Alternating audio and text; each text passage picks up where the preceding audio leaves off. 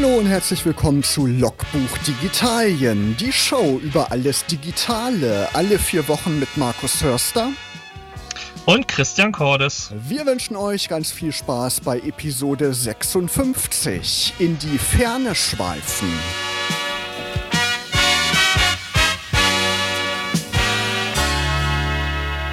Unsere Folge heute heißt In die Ferne schweifen und das hat auch einen ganz bestimmten Grund, denn Christian ist mal nicht hier bei mir im Studio, sondern ist gerade unterwegs, hat nämlich Urlaub und ist gerade wo, Christian? Äh, ganz genau in Bad Köstritz, ähm, in der Nähe von Gera. Ähm, Köstritzer Bier wird einigen was sagen. Ähm, genau. Wir hatten ja vor da bin ich vor zwei Monaten im Juni hatten wir die Camper Nomads bei uns zu Gast. Also bist du durch die Sendung auf den Geschmack gekommen, Christian? ja, wegen dem Wohnmobil meinst du? Ähm, ähm, jein, also ich finde es schon spannend, diese Form, und ich finde es ja gerade auch ähm, wir haben ja auch in der Sendung darüber gesprochen, Corona hat ja dieser ganzen Reisemobil, Wohnmobil, Camper-Ausbauszene so einen unheimlichen Boom ähm, geschert. Und ich fand, ich fand es halt auch spannend, äh, das auch mal auszuprobieren. Ich finde es halt gut, dass du also ich finde es halt spannend unter dem Aspekt, nicht irgendwie zu woanders zu übernachten oder zu campen oder mit so einem Wohnmobil durchzugehen, sondern auch diese ganze Frage von, funktioniert es mit dem Internet, äh, klappt die Verbindung stabil, kann man auch äh, seine Sachen halt, die man sonst macht, machen äh, und das ist so ein bisschen mein, mein Workaround und äh, ja, das ist gut. Neben dem, was nebenbei, was natürlich auch was anzugucken. Genau, jetzt bist du gerade mit LTE drin, hast du mir im Vorgespräch gesagt. Du bist da auf dem Campingplatz. Ähm, wird man da ein bisschen schräg angeguckt, wenn man da mit der ganzen Technik rum hantiert? Ich habe sogar ähm, einen 5G-Hotspot mit und habe dann aber ähm, zur Verbesserung des Empfangs so eine mobile, naja, so eine, so eine, so eine externe Dachantenne. Ähm, und äh, da hat man schon etwas komisch geguckt, als ich die aufs Dach äh, versucht habe zu basteln. Ähm, ja, es geht. Also, ähm, wenn, wenn man jetzt, sag ich mal, ähm, oder es ist, glaube ich, nicht der alltägliche Anblick auf dem klassischen Campingplatz, ähm, so zu arbeiten, beziehungsweise äh, Menschen vorzufinden, die in ihrer Freizeit vor einem Laptop äh, hängen und im Zweifelsfall da auch noch reinsprechen. Aber gewöhnt man sich ja vielleicht auch dran, genau, irgendwie auf dem Campingplatz eine Radiosendung zu machen, das hatte man, glaube ich, auch noch nicht so oft. Ähm, aber wie gesagt, da gewöhnen sich die Leute, glaube ich, dran. Und morgen bist du dann ja hoffentlich auch wieder im Urlaubsmodus, Christian. Jawohl, ich gebe mir Mühe. Und vielleicht machst du ja auch ein paar Fotos mit deinem iPhone. Du bist ja iPhone-Nutzer. Und da gab es ja gerade eine Riesenaufregung. Ne? Vor ein paar Tagen. Apple führt jetzt bald einen sogenannten Upload-Filter ein für iCloud-Fotos und auch für iMessage. Hast du die Diskussion mhm. verfolgt, Christian? Ja, es geht, glaube ich, primär um die Fragestellung, ähm, dass Apple, also ich sag's mal so, ich glaube, Apple wollte einen Move machen, etwas aktiv zum Thema Kinderpornografie und, äh, sag ich mal, das, was wir ja auch schon in anderen Medien gehört haben, dass Messenger oft benutzt werden, um diese Inhalte halt auszutauschen, gerade so das Thema mit Telegram oder anderen Messengern. Und ich glaube, das, was Apple versucht, ist, hardwareseitig mit äh, Hilfe der ihnen gegebenen Möglichkeiten, ihre iCloud-Fotostreams äh, und halt das, was an Bildern über iMessage äh, versendet wird, halt zu filtern, nachzugucken, um praktisch so etwas dann zu melden und ähm, den Behörden zuzuspielen. Ähm, das ist natürlich eine zweischneidige Sache, wenn man das aus dem aus der Situation ähm, eines Kindes oder halt auch aus der aus der kinderpornografischen aus dem Blickwinkel, dann ist es natürlich positiv zu sehen oder kann man es natürlich sehr, sehr viel davon abgewinnen, dass äh, diesem Missbrauch ein Stück weit mehr das Handwerk gelegt wird. Datenschutzpolitisch ist es natürlich sehr fragwürdig, wenn wie weit kann ein Unternehmen mit seinen Möglichkeiten halt in die Privatsphäre der Menschen eingreifen und ähm, ich habe das äh, die letzte Woche auf einem, in einem anderen Podcast auch gehört, dass jemand das verglichen hat. Ähm, naja, das ist so dieses Abwägen zwischen Sicherheit und auf der anderen Seite allgemeinem Interesse versus ähm, Privatsphäre. Ja, in Betrieb das genommen soll der Upload-Filter werden ähm, mit dem Release von iOS 15 und iPadOS 15. Im Herbst werden die beiden Betriebssysteme ja veröffentlicht. Genau, und wie du sagst, natürlich ist es richtig, ähm, dass gegen Kinderpornografie oder gegen solche Dinge vorgegangen wird. Aber es kann halt auch irgendwie missbraucht werden, ne? dass da irgendwie so Backdoors eingebaut werden. Das ist eben die Befürchtung ähm, der Kritiker. Muss man abwarten, wie das alles ähm, tatsächlich dann noch eingeführt wird, ob es auch Unterschiede zwischen den einzelnen Ländern gibt, weil die Datenschutzvoraussetzungen ähm, in Europa sind ja zum Beispiel andere als in den USA. Ob da dann Unterschiede gemacht werden oder ob das das gleiche ist, weil eben die Daten auf amerikanischen Servern gehostet werden oder da zumindest drüber laufen. Man weiß es nicht. Wir müssen es beobachten, glaube ich. Ne? Was ist da deine Einschätzung? Also ich, ich habe mich tatsächlich gefragt, wie viele Leute nutzen tatsächlich so klassische Messenger, um dieses Material zu verbreiten? Oder wird das nicht alles übers Darknet und irgendwelche Krypto-Handys und Co., wie es auch, sag ich mal, in der organisierten Kriminalität genutzt wird, eigentlich geschert? Also wie hoch ist tatsächlich der Prozentteil der Leute, die sie damit in Anführungsstrichen erwischen, versus der grauen Masse, die sich einfach, sag ich mal, nochmal viel mehr abschottet. Ich, ich glaube, das ist halt ein riesengroßer Unterschied. Sie werden vielleicht gefühlt ein paar Prozent davon erreichen, wenn sie das einführen und die Technik in der Form funktioniert. Ich glaube aber immer noch nach wie vor, dass der Großteil der, der organisierten Kinderpornografie-Ringe ähm, halt andere Netzwerke und andere Transfermöglichkeiten nutzt. Genau, und andere Unternehmen wie Google oder Facebook, die haben ja auch schon so eine Art Upload-Filter, die prüfen ja auch schon zum Teil, ähm, was da hochgeladen wird. Da werden Dinge automatisch ausgeblendet oder rausgefiltert. Und Apple gilt ja eigentlich immer noch als Unternehmen, was den Datenschutz immer relativ hoch hält, ne? Die sind ja auf ja, jeden ja, Fall auch nicht auf Werbeeinnahmen angewiesen, so wie Google zum Beispiel. Google macht ja, meine ich, 80 oder 90 Prozent sogar ihres Umsatzes ähm, durch Werbung. Das macht Apple ja nicht. Apple verkauft Geräte, ähm, machen dadurch ihr Geld und die sind gar nicht so darauf angewiesen, das ähm, wirklich zu missbrauchen, ne, wie das die Kritiker gerade fürchten. Naja, wir können uns ja noch daran erinnern an den Terroranschlag zum Boston-Marathon. Da hat ja der Attentäter auch ein iPhone benutzt.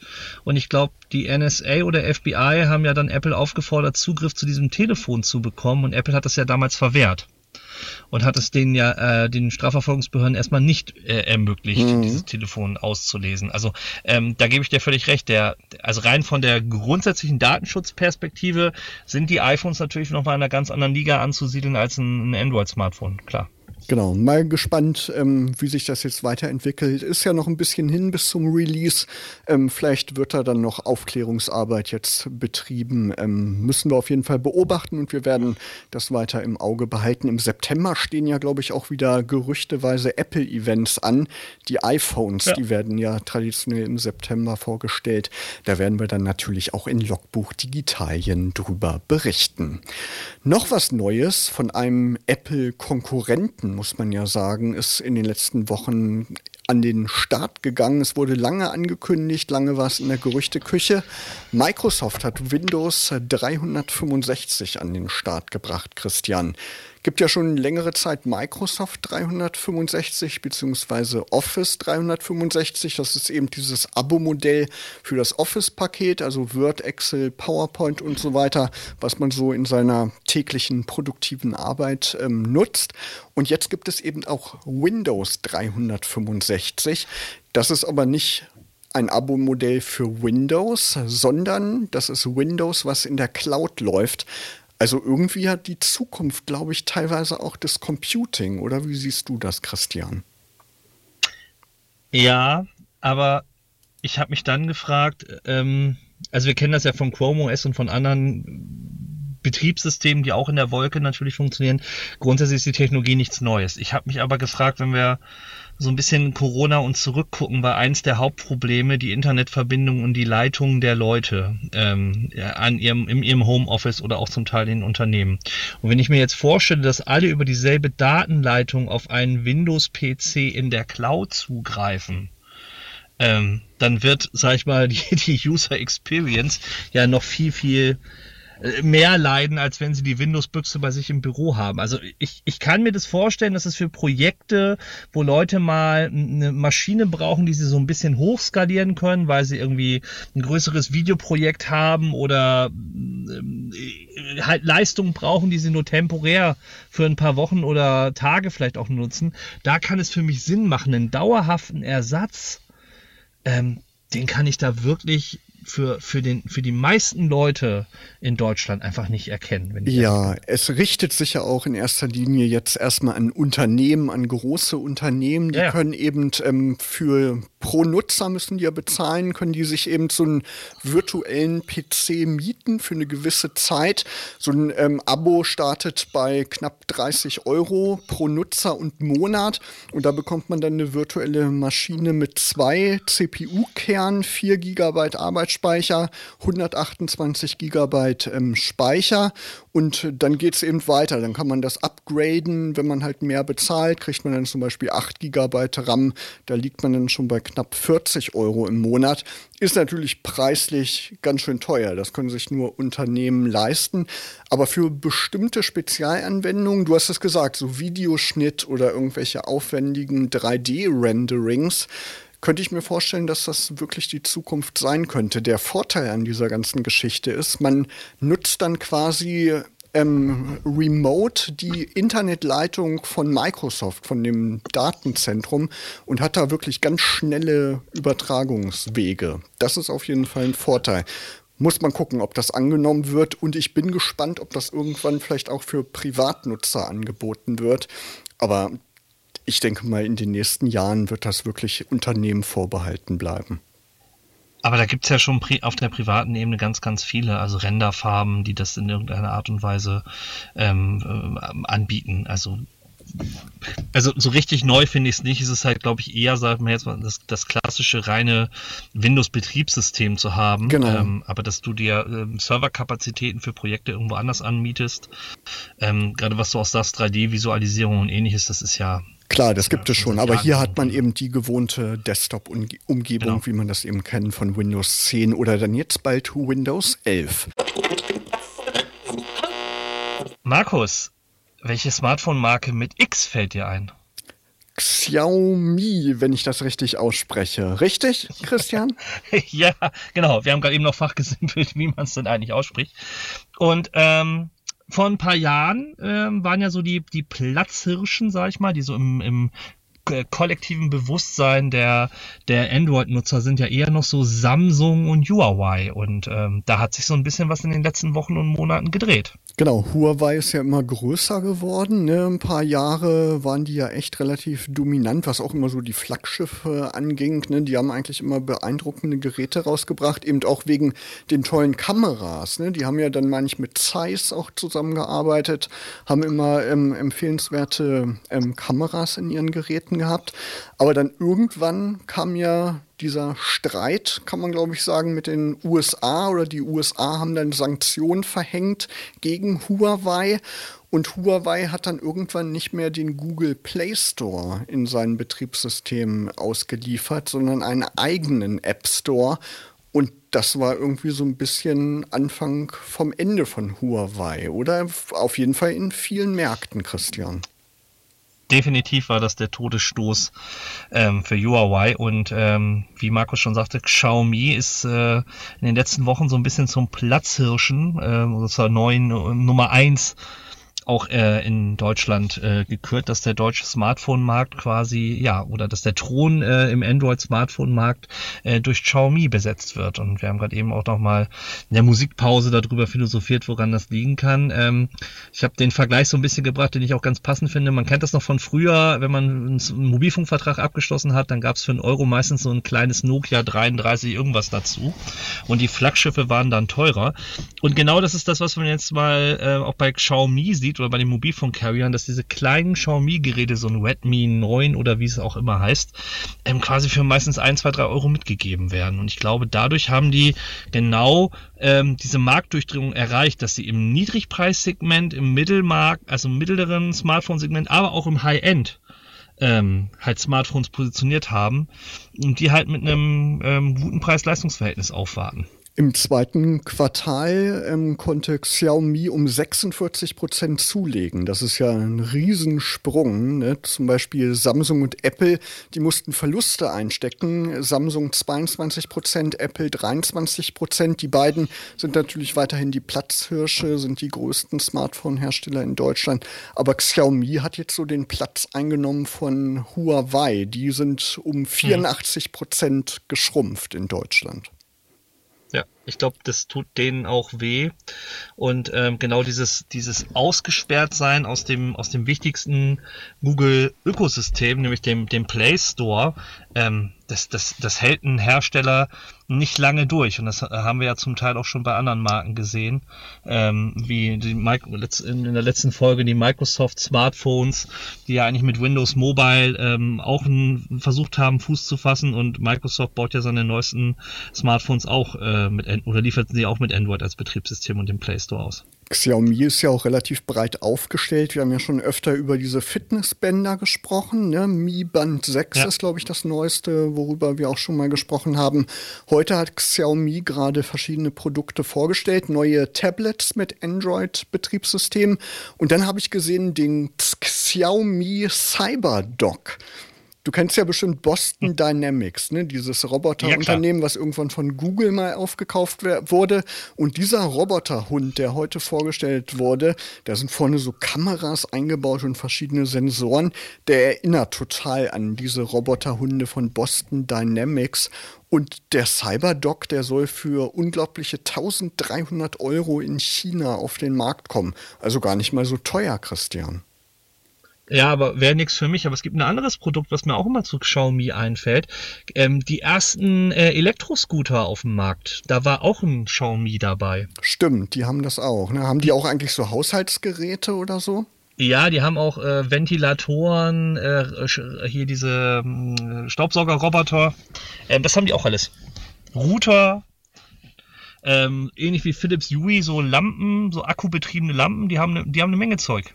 Genau, sollten wir auf jeden Fall im Auge behalten, wie sich das auch mit den Smartphones äh, weiterentwickelt, wird bestimmt ganz interessant werden die nächsten Monate. Da wird ja auf jeden Fall wieder einiges vorgestellt werden. Jetzt pünktlich zum Herbst, zum Weihnachtsgeschäft kommen ja immer die ganzen neuen Smartphones auf den Markt. Auch Google. Google steckt ja hinter dem Android-Betriebssystem, was ja viele von uns ähm, nutzen, wenn man eben kein Apple-Nutzer ist. Und Google hat jetzt vor ein paar Tagen das Google Pixel 6 enthüllt, nachdem es ja schon vor ein paar Wochen oder ein paar Monaten sogar schon geleakt wurde im Internet. Und jetzt hat sich Google gesagt, ja, jetzt können wir auch die Katze so ein bisschen aus dem Sack lassen und mal offizielle Bilder veröffentlichen. Und das sieht eigentlich ganz interessant aus, ne, Christian? Wir haben schon mal mal drüber gesprochen, über das Google Pixel 6. Das hat anders wie viele Smartphones, die man heute kennt, nicht so einen kleinen Kamera-Bump, also so eine Erhebung, wo die Kameralinsen drin sind, sondern es ist quasi so ein Streifen, der quer über das Gerät geht. So ungefähr ein Drittel ähm, quasi unterhalb der Oberkante ist da so ein schwarzer Balken dann über das Gerät. Ähm, sieht eigentlich ganz schick aus, finde ich, oder?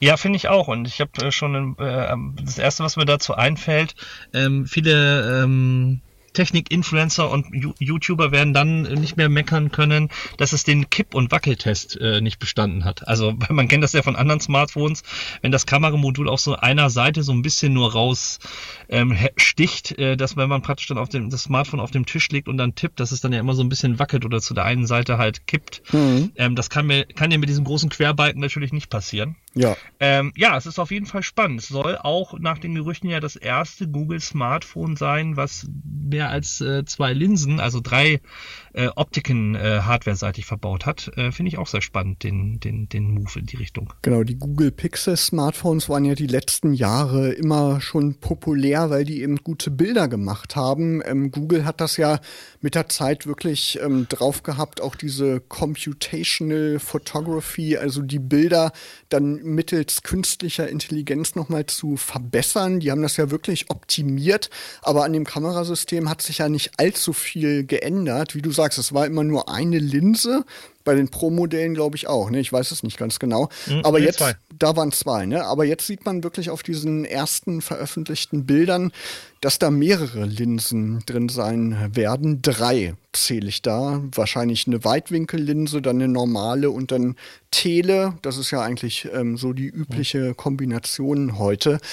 Und das Interessante am Pixel 6 und am Pixel 6 Pro wird sein, dass Google einen eigenen Prozessor einführt. Also Google wird nicht mehr von äh, Qualcomm die Snapdragons verbauen, was die ja in den vergangenen Jahren immer gemacht haben, wie ja alle anderen Android-Smartphone-Hersteller ähm, eigentlich auch, sondern es wird einen neuen Chip geben, den Google Tensor Chip. Das ist auch der allererste Prozessor, den Google selbst entwickelt. Da bin ich ja wirklich mal gespannt, ob sich das auf den Preis auswirkt, Christian. Bei Apple hat man ja gesehen, durch den M1-Chip konnten die ja auch vom Preis sehr attraktiv werden. Ne? Ähm, wie schätzt du das bei Google ein? Meinst du, durch die ähm, eigene Produktion und durch die eigene Entwicklung ähm, sparen die ein bisschen Geld ein, ähm, dass die diese Ersparnis auch an den Endkonsumenten weitergeben können? Minimal vielleicht. Ich glaube eher, dass ähm, da eine andere Strategie dahinter steckt. Ich meine, Google hat das mit dem Titan-Chip ja, der in den Pixel-Geräten ja auch schon verbaut ist, also dieser Security Enclave-Chip ein Stück weit schon gezeigt. Ich glaube, dass äh, ähnlich wie Apple den Move gemacht hat, dass sie sich unabhängig machen wollen, unabhängig von Lieferketten zum Teil, wenn sie halt eigener Herr ihrer ihrer Prozessoreinheiten oder der, der des, des Hirns und des Herzes eines Smartphone werden. Und ähm, man hat es bei Apple ja auch gesehen. Sie sie haben ein, ein mit dem M1 einen Prozessor erst, erst, erstmalig gelauncht für praktisch Desktop-Geräte, also damals den Mac Mini und ähm, das MacBook Air. Und jetzt im neuen iPad Pro sehen wir auch den M1. Und ich glaube halt, dass die Strategie von Apple auch, ähnlich wie es mit den A-Prozessoren in den Smartphones geht, dass sie irgendwann diese One-Chip-Lösung für all ihre mobilen Geräte haben, die praktisch mit dem Desktop und mit dem ähm, anderen ähm, Betriebssystem, also mit dem äh, mobilen Betriebssystem halt performen. Und ich kann mir das bei Google halt halt auch vorstellen, dass sie sagen, wir bauen genau diese Chips selber, um sie in ihren Smartphones zu bauen.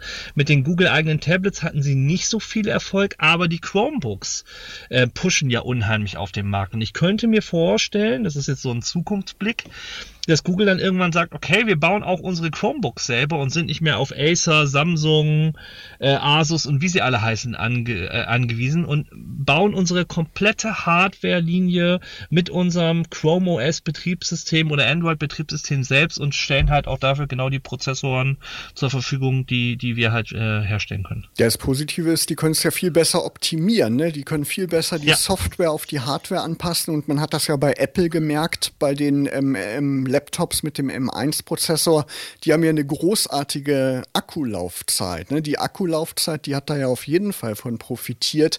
Und Akku ist ja auch bei Smartphones immer noch irgendwie so eine Krücke. Da bleibt jetzt zu hoffen, dass auch die Akkulaufzeit besser wird bei den neuen Pixel-Geräten und dadurch werden ja auch die Akkus ähm, länger halten. Wenn man die nicht so oft aufladen muss, dann haben die ja nicht schon nach so kurzer Zeit so viele Ladezyklen hinter sich, dass die dann äh, so schnell kaputt gehen.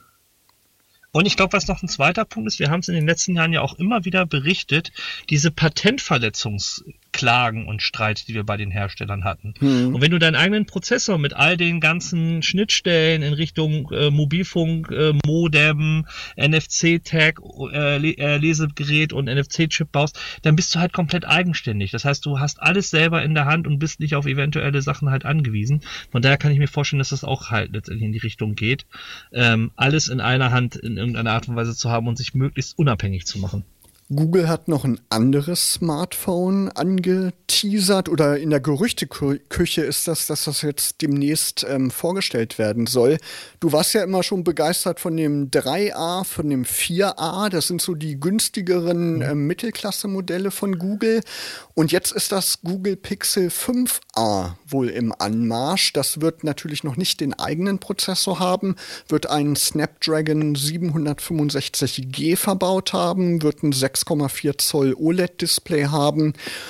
6 GB RAM ist ja eigentlich relativ zeitgemäß und ein Akku mit 4650 mAh, also ein ordentlicher Akku, wird aber gerüchteweise wohl nur leider in den USA und in Japan auf den Markt kommen. Ähm, Gründe sind wohl diese Chipknappheit, die ja ähm, quasi viele Industrien gerade ähm, gerübeln lassen und ähm, zu Lieferengpässen führen.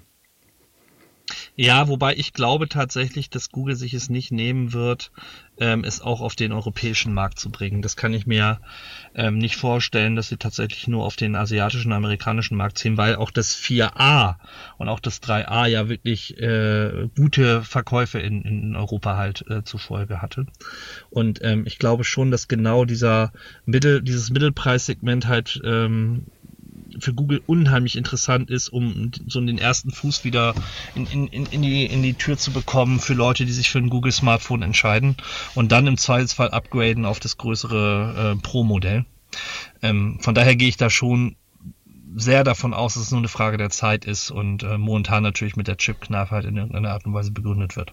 Genau, die Flaggschiffe, die kosten ja so um die 1000 Euro mittlerweile. Da wäre das ja nicht schlecht, wenn man dann eine Alternative hat, so im 300 bis 400 Euro Segment. Die Frage, die ich mir stelle und dass das interessant sein wird, wird ähm, Google ähm, bei den Pixel-Modellen weiter an dem kostenlosen Fotospeicher dran halten. Weil momentan ist es ja so, wenn du ein Pixel-Gerät hast, hast du ja noch äh, den unbegrenzten kostenlosen Fotospeicher, mhm. beim 4a und ob sie beim 6er oder beim 5a quasi davon äh, abweichen werden, sodass du praktisch dann auch mit einem äh, One-Abo das äh, irgendwie wieder aufpimpen musst. Ich glaube das schon. Ich, ich, glaube schon. Ich glaube, die haben das so angekündigt im vergangenen Jahr, als die das ähm, angekündigt haben, dass das für die normalen Nutzer wegfällt mit dem kostenlosen Speicher. Ich meine, da haben die gesagt, das gilt nur für die bestehenden Google Pixel-Nutzer und für zukünftige Pixel-Smartphones ist es dann nicht mehr kostenlos. Wir werden es sehen. Wir werden es auf jeden Fall sehen, wenn es dann offiziell enthüllt wird und auf den Markt kommt. Christian, nutzt du eigentlich Microsoft OneNote? Nee. Also ähm, tatsächlich, also ja, ich habe es mal kurz genutzt, aber ich bin tatsächlich von Anfang an immer eher so ein Evernote-Nutzer. War, glaube ich, auch früher da, ne? OneNote kam, glaube ich, nach Evernote, war so ein bisschen Konkurrenzprodukt für Evernote. Genau, ich nutze das ähm, relativ häufig, habe es im Studium auch relativ häufig genutzt. Das Praktische ist ja, Einerseits ist kostenlos und ähm, es synchronisiert sich eben mit der Cloud. Das kann Evernote natürlich auch. Ähm, man hat eine Integration eben mit den anderen Office-Programmen, mit Word und so weiter. Ähm, und ich finde das Design eigentlich ganz schick. Gerade die äh, Windows 10 App, die eben in diesem neuen äh, Look daherkommt, die äh, finde ich eigentlich ganz ansprechend. Aber jetzt habe ich gerade gelesen, die wird in ein paar Jahren eingestellt, spätestens 2025. Microsoft will will nämlich diese ganze OneNote-Welt so ein bisschen entschlacken und nur noch eine App, ein Programm anbieten, Christian. Hm, okay. Genau. Ja, wie gesagt, ich war, nie, ich war nie der große OneNote-Nutzer, aber. Es gab ja immer schon äh, OneNote 2016, meine ich, war eben so ein Programm, sah so ein bisschen aus wie Word, ähm, was auch mit dem Office-Paket mit installiert wurde. Das ist dann aber irgendwie zwischenzeitlich wieder von der Bildfläche verschwunden und dann hat Microsoft nach und nach die Funktion eben in diese moderne OneNote-App eingefügt. Und dann ist es irgendwann wieder aufgetaucht. Dann konnte man sich das wieder installieren. Tja, und mal gespannt, wie sich das jetzt weiterentwickelt. Windows 11 steht ja auch in den Startlöchern, wie das dann noch ähm, anders gestaltet wird. Es gibt ja auch schon ähm, Vorabversionen von den neuen Office-Programmen von Word, Excel, PowerPoint und so weiter.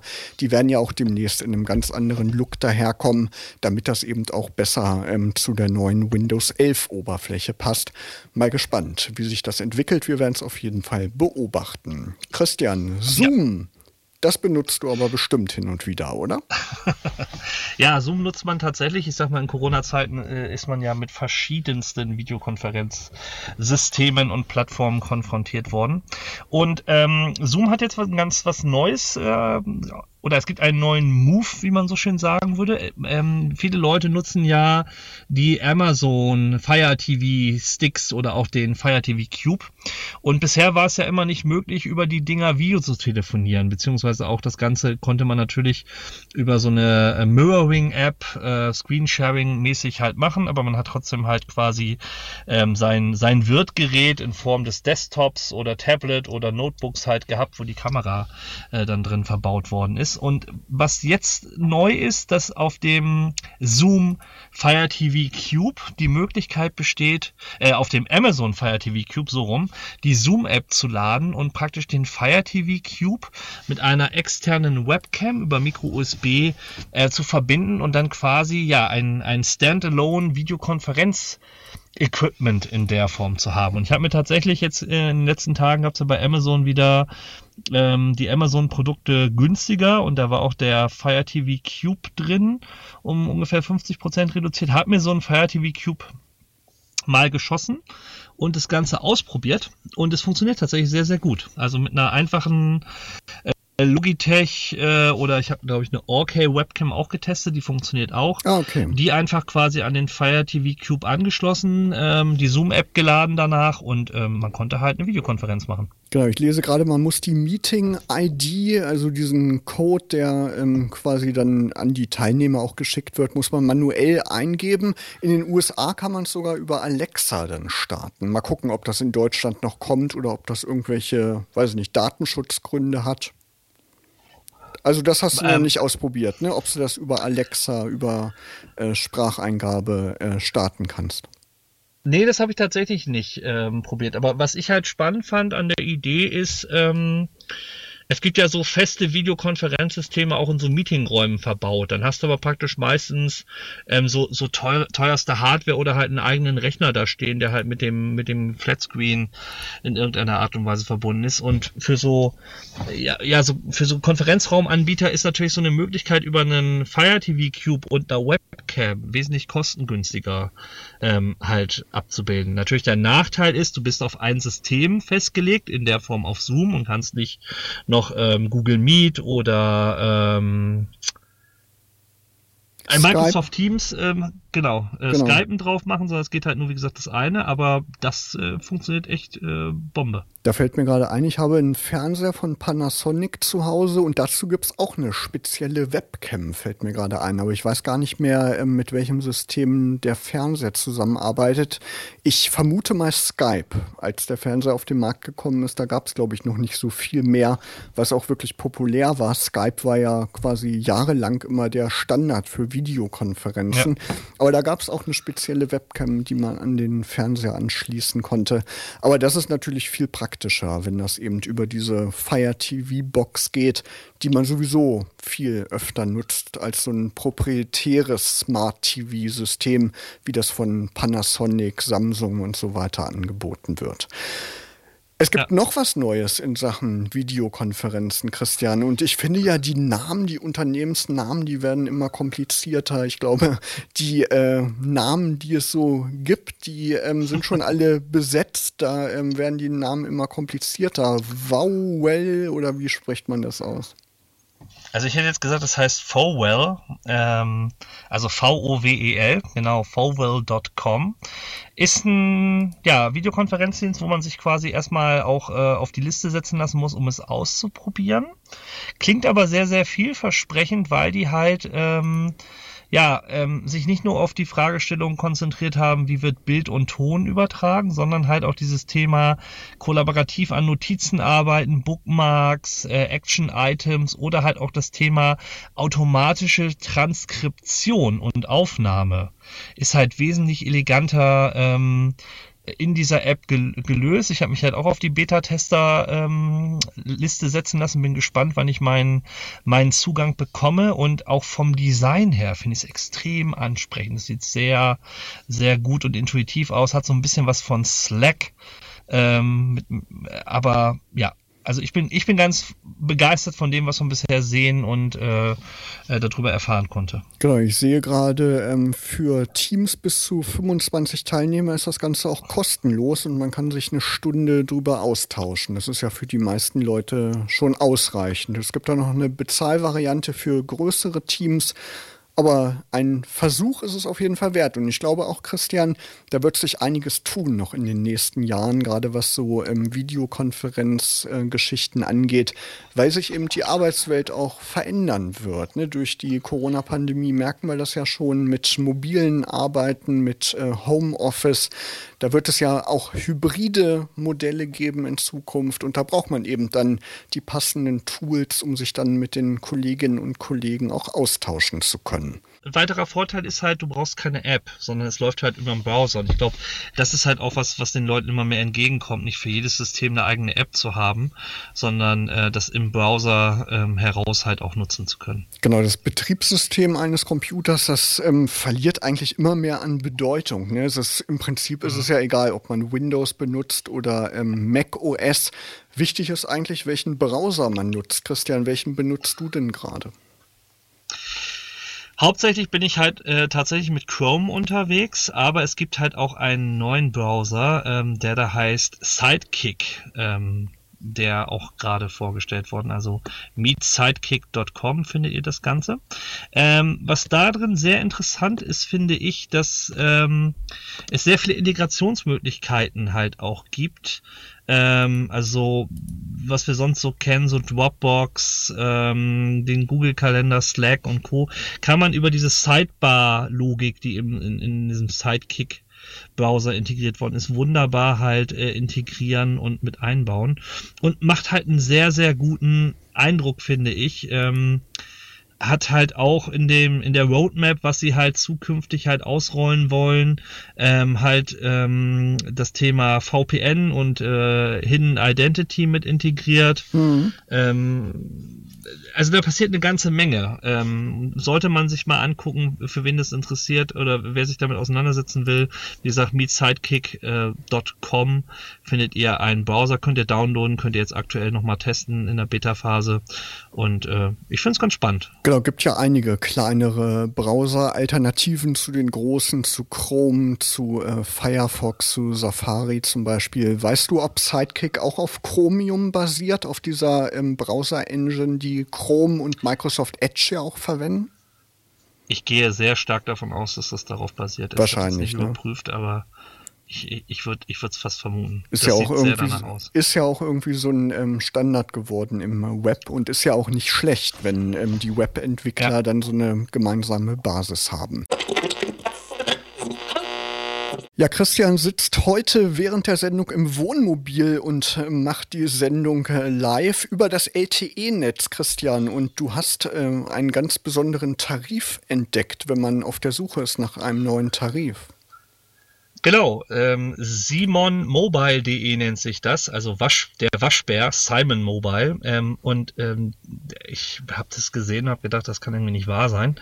Ähm, die bieten an, wenn du deine eigene Rufnummer mitbringst für 8,99 dir 8 GB LTE 50 Datenvolumen, äh, Telefon und SMS Flat und EU Roaming und Co. alles inkludiert für, ich sag mal, 9 Euro. Mhm. Das heißt, wir liegen tatsächlich bei einem Gigabyte-Preis von 1 Euro für das Gigabyte. Das ist extrem günstig. Das ist günstig. Mal gucken, ob andere da auch nachziehen. Hast du auch einen App-Tipp dabei, Christian? Äh, tatsächlich, ich bin ja ein äh, auch bekennender Mastodon oder Mastodon-User. Äh, das ist ja praktisch dieses ähm, kleine private Social Network. Und es gibt quasi jetzt äh, für iOS äh, den Mastodon-Client für iOS, ähm, der auf den Markt gekommen ist jetzt vor ein paar Tagen. Ähm, und den kann ich wärmstens empfehlen. Der ist gut gemacht vom Design her und äh, funktioniert 1A, reibungslos. Ich habe auch eine App dabei, habe ich vor ein paar Tagen zufällig entdeckt beim Stöbern durch den Google Play Store. Und zwar Photo Room nennt sich das. Gibt es auch für iOS, aber eben auch für Android. Und das ist eigentlich ganz äh, witzig gemacht. Da kann man relativ einfach ähm, Menschen oder Produkte freistellen, eben vom Hintergrund lösen, wenn man ein Foto gemacht hat. Und dann für Social Media so kleine Grafiken erstellen mit interessanten Effekten. Geht relativ einfach. Man braucht keine großen Vorkenntnisse. Es gibt noch eine Bezahlversion, wenn man noch mehr machen möchte. Aber so für kleine Social Media Spielereien ist Photoroom eigentlich eine ganz nette App. Christian, das war's schon mit Logbuch Digitalien für heute. Wenn ihr die anderen Episoden verpasst habt, schaut mal unter logbuch-digitalien.de vorbei, abonniert uns überall, wo es Podcasts gibt und auf Social Media. Ihr hört uns wieder am 7. September und bis dahin wünschen euch Markus Hörster und Christian Cordes eine schöne digitale Zeit.